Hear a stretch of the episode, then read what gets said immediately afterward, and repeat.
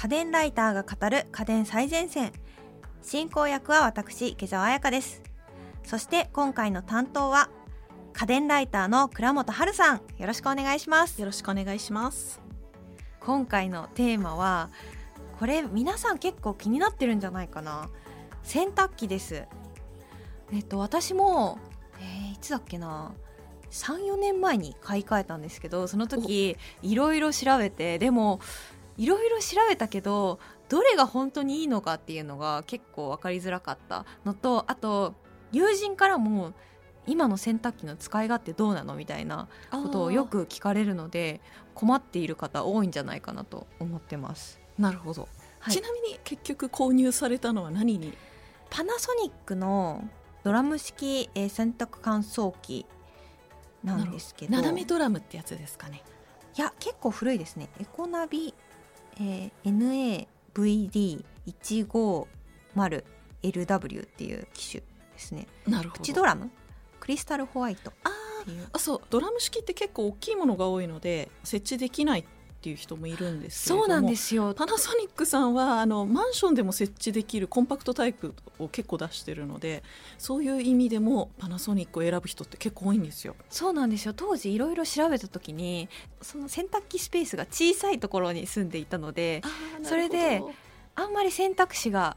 いろいろ広げられなくて小さいものから選んでいったという形になりますね。実はですねリスナーの方からもこの洗濯機についていろいろ知りたいというなるほど。リクエストが届いています。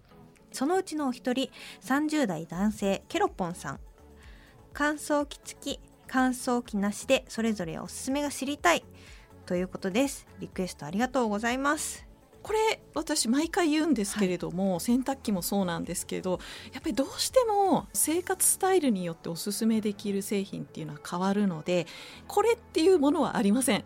おそうなんですね、はい、あのー、そっか。私みたいに小さい洗濯機置き場しかない人と大きな洗濯機置ける人ではすごく違いますし。あとあの例えばシャツを使っているかとか乾燥機を使うにしてもその後アイロンをかけたくないとかやっぱり需要っていうのは人によって違うんですね。やっぱ人によっては乾燥機使わないでやっぱ日光でなんか除菌できる感じが好きっていう人もいますからそういう人にはやっぱり乾燥機付きはコストかかるのでおすすめしないですし。確かに。でも乾燥機付きになってから人生変わりました私。わかります。私もズボラなので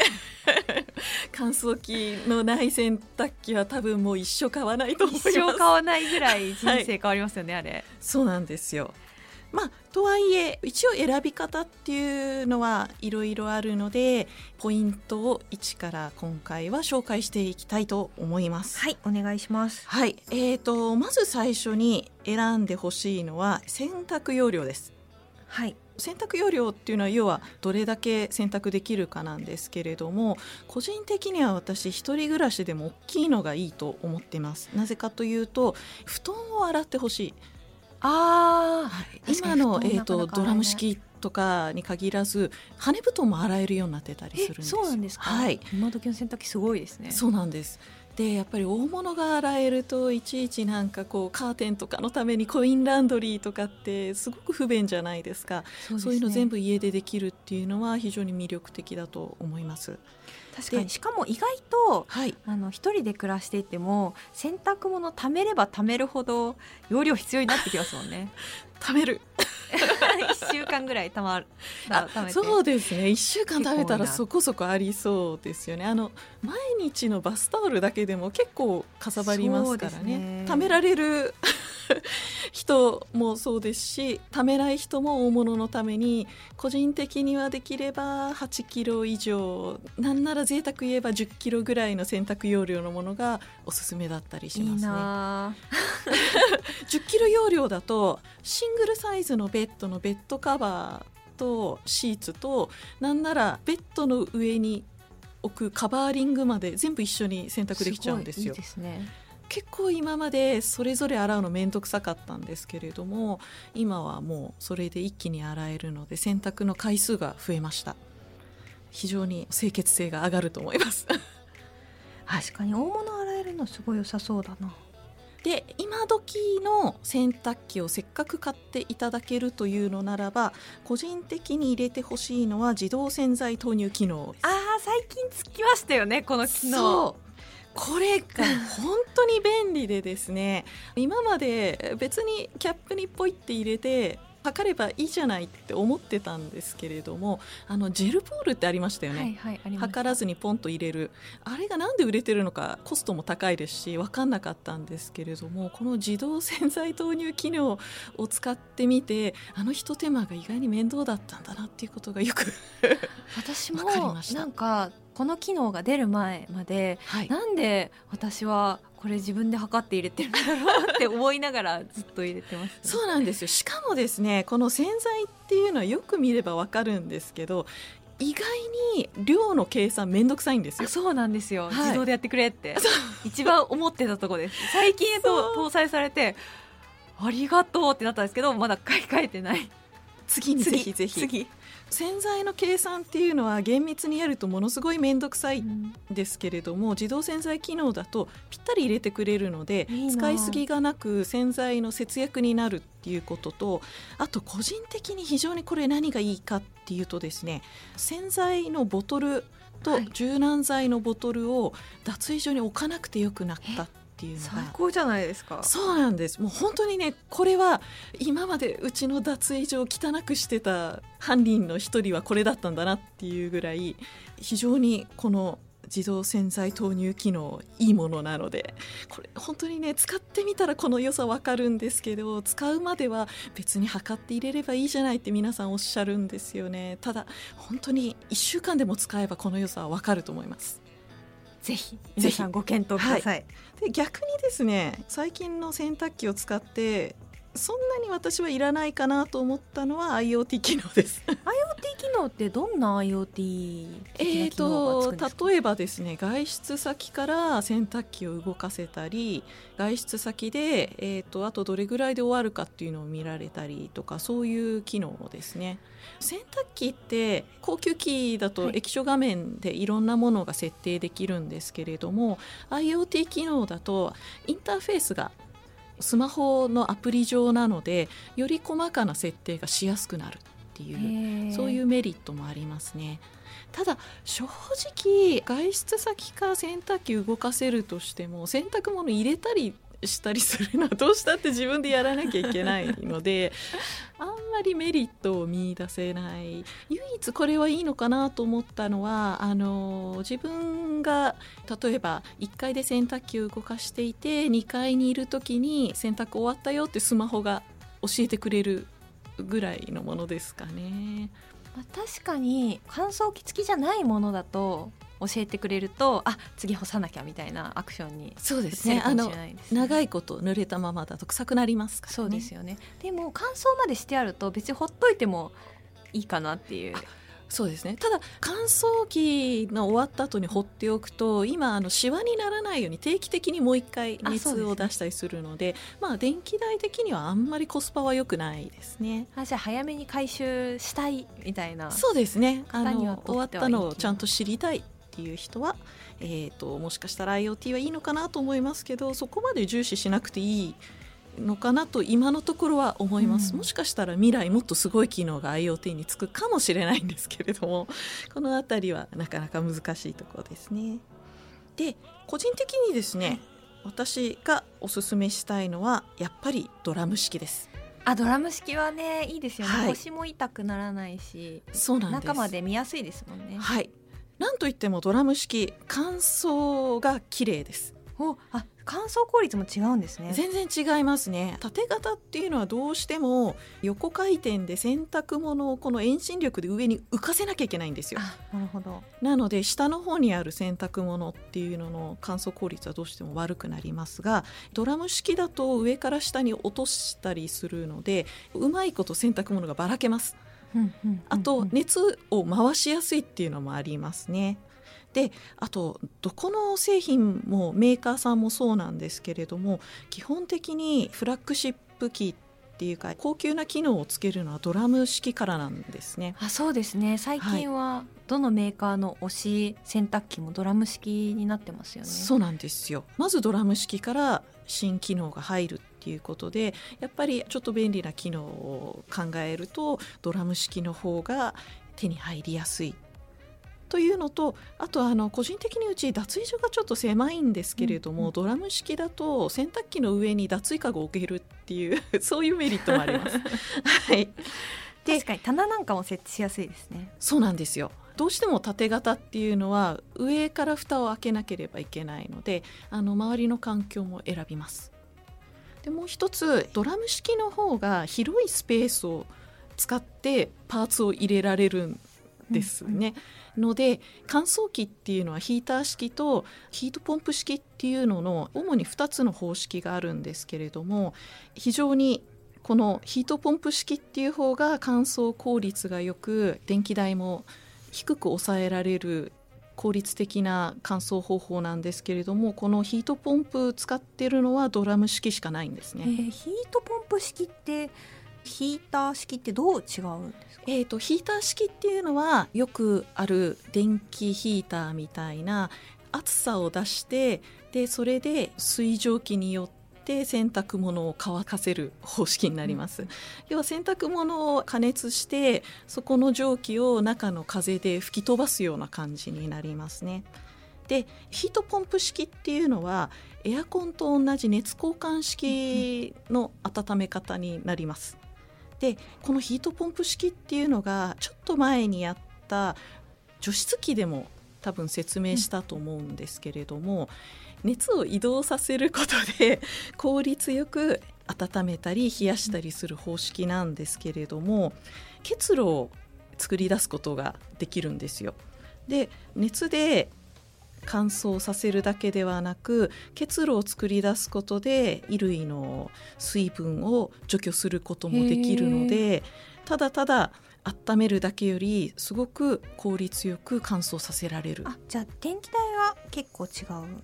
電気代は半分以下に大体なると思っていただければいいです。ちょっと製品によってですねヒートポンプに使う熱交換器っていうパーツの大きさとか作りだとかでなかなかこう厳密なことは言えないんですけれども大体半分からものによっては3分の1ぐらいの電気代になるって言われてますね。すごい結構違うんですね。全然違いますね。基本的にあの洗濯機ってそんなに電気代を食う製品じゃないんですよ、うん、ただ乾燥機を使うともうドーンと上がってしまうので電気代が気になる人はぜひこのヒートポンプ式のものを選んでほしいと思います。あともう一つこのヒートポンプって結露を使って除湿するっていう話をしたと思うんですけれどもつまりあのヒーター式よりそこまで衣類の温度を高くしないんですね。なので衣類が傷みにくいと言われております。そういう意味でも非常におすすめできる乾燥方式です。ちなみになんですけど、はい、あの結構乾燥機使うと T シャツがしわしわになったりとか、はい、あのシャツがしわしわになったりとかなんかそういう点を気にされている方もいらっしゃるのかなと思うんですが。そうですね。その点はいかがなんですか、えー、これに関してはヒーター方式っていうよりも回転方式とか風量になるんですね。あそうなんですのですごくそういうのにいい製品もあるのでこれに関しては次回以降でぜひそういった製品をお勧めさせていただきたいと思っております。わかりました。ありがとうございます。じゃあ、はい、今回は選び方あくまで選び方であって、はい、次回以降具体的な製品みたいなところもそうですね。っていう感じですかね。はいそうしたいと思っております。それあと乾燥機って、ええ、埃の掃除とかも結構大変そうですね。あのただ今製品によっては、えーと、埃を一箇所に集めてくれる機能がついてたりとかですね、高級機種になると埃をフェルト状にひとまとめにしてくれたりしてあのちょっとつまんでポッて出せるようになってたりするので逆に安い製品の方がへばりついちゃったりとか。衣類に？いや例えばドラム式だと、はい蓋開けたところにパッキンがあったりするんですけれども、はい、このパッキンの間に大量に溜まっちゃったりとかですね。そういうことはありますね。じゃあそういう点もちゃんと調べて、そうですね、ね、それで生活がこう左右されたりすると思うので。そうですね。はい。乾燥に限らずやっぱり糸くずついちゃったりとか、うん、そういうのもあるんで毎回糸くずフィルターと乾燥用のほこりフィルターは掃除していただきたいのでそれらのメンテナンスのしやすさっていうのはやっぱり買う時にチェックすべきだと思っております。ありがとうございます。ちなみに、え縦型がやっぱりいいなっていう方もいると思うんですけどこちらはいかがですか？はい。縦型とドラム式だと一番の違いは、えーと、洗濯方法になるんですけれども縦型はとにかくたっぷりの水を使いますバケツの中に大量の水を入れてその中に衣類を入れてぐるぐる回すような、えーと、もみ洗いの方式になるんですけれどもやっぱりあのたくさんの水を使うので節水性は良くないんですけれども汚い水じゃないからこう精神衛生上そっちの方が好きっていう人も結構いるんですよね。うんあと気候上ちょっとコストが、えー、ドラムの方が高くなるので縦型の方がコスト的にお安いものが多いです。なるほど。そういう意味でもお買い求めしやすい。あと、えー、設置スペースがやっぱりドラム式より狭いものが多いのでやっぱりちょっと狭いものしか置けないマンションタイプだとそもそもドラム式は選択肢に入らないっていうこともありますね。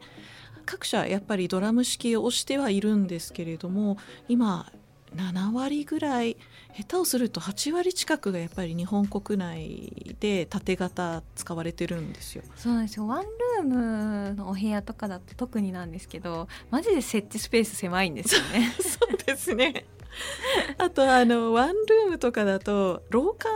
と一緒になってたりするのではい。で、玄関入ってあの洗濯機置き場のパンがあってっていうとドラム式のあのドア開くスペースがあんまなかったりするんですよね。あと出っ張っちゃったりね廊下。そうなんですよ。まあこれもねあと何年かすればもっと小さいタイプ出るのかなとは思うんですけれど今のところは残念ながらやっぱり設置スペース的には縦型の方が全然メリットとしては大きいですね。そうですね。はいで水をたっぷり使うのが縦型っていう話をしたんですけれども繊維の間を水が抜けるっていうことで泥汚れは比較的縦型の方が強いことは多いです。なので例えば子供が野球部とかであのスライディングするとか そういう人は縦型を選ぶっていうのはまあ選択肢の一つになるのかなと思います。ただですねこの辺りも例えば5年前ですと泥汚れの落ちは絶対縦型の方が全然性能いいよっていう話をしてたんですけれどもこの数年でですねドラム式もなかなか性能が上がってきてやっぱり泥汚れに関しては縦型がいいっていうのはいまだにやっぱりちょっとしたアドバンテージはあるんですけれどもドラム式もかなり落ちます。なるほどじゃあこの辺りは利便性を取るか完全にこう泥汚れを除去することを取るかみたいな。そうなんですよ、まあ、ただそういう泥汚れとかの心配のないあの大人2人とか子供も大きくなってたりっていうと、うん、やっぱ個人的にはドラムの方があの黄ばみ汚れ落とすコースとかですねそういうのが強いのでドラムをおすすめしたいですね。なるほど。ありがとうございます。はい。他にはどういうタイプがありますか？えーと他はですね最近ちょっと、えー、流行っているのがポータブル式洗濯機。あ あのどこでも持っていけるようなそうですそうです。あのー、旅行先で使うやつですね。えっとバケツタイプで、えー、バケツを自分で用意して中に振動したり回転したりするパーツを入れるタイプとかがあったりとかですね。いろんなタイプがあるんですけれどその墓だとあとはいまだに意外に使う人がいるのが二層式洗濯機です。二層式洗濯機？あ二層式洗濯機。知らないかもしれない。時代ですね、えーと、昭和時代にはよくあったんですけれども2つの回転層があってですね大きい方でただひたすらに下でローターが回って、うん、えー、水を回転させる層があってですねその横に少し小さめの脱水用の回転層があるっていうものです。最初に水を入れる方の回転層の中に洗剤を入れてそこで回転しながら洗濯物を洗いで洗い終わったら横の脱水に入れます。でこれ何がいいかっていうと横の脱水に衣類を入れても洗剤液は残ったままなんですよ。なので洗濯物の量が多い時はさらにそこに衣類を追加して一つの洗剤液で何度も洗える。まあ、どんどん洗剤液は汚くなるんですけど。あの超節約志向の人にはいまだに使われている方もいらっしゃいますが正直非常にマイナーなので今回はあまり言及しないことにします。ちょっとね言及しちゃいましたね。あのあんまり売ってるところも多くないのでねなかなか欲しいと思っても手に入らないかもしれません。ありがとうございます。はい、ここまでは洗濯機の選び方についてお送りしてきました。次回は洗濯機シリーズ第2弾ドラム式洗濯機最前線としておすすめ商品をご紹介していただきます。お楽しみに。そしてここでプレゼントのお知らせです。1月のプレゼントはシャープ62ウイルス対策家電の回でご紹介したウォッシュボンオートソープディスペンサーです。応募にはキーワードが必要です。今回のキーワードは2021です。応募はインターネットのフォームから家電最前線の番組ツイッターまたは番組の概要欄をチェックしてみてください。締め切りは2月15日月曜日です。ここまでは家電ライターの倉本春さんとお送りしてきました。来週もどうぞよろしくお願いします。よろしくお願いします。家電最前線は毎週月曜日に配信中。番組を聞き逃さないためにも各ポッドキャストアプリで番組の登録やフォローをよろしくお願いします。感想や取り上げてほしいテーマのリクエストもお寄せください番組の概要欄にあるリンクや家電最前線の公式ツイッターからダイレクトメッセージやリツイートで送っていただけると嬉しいです。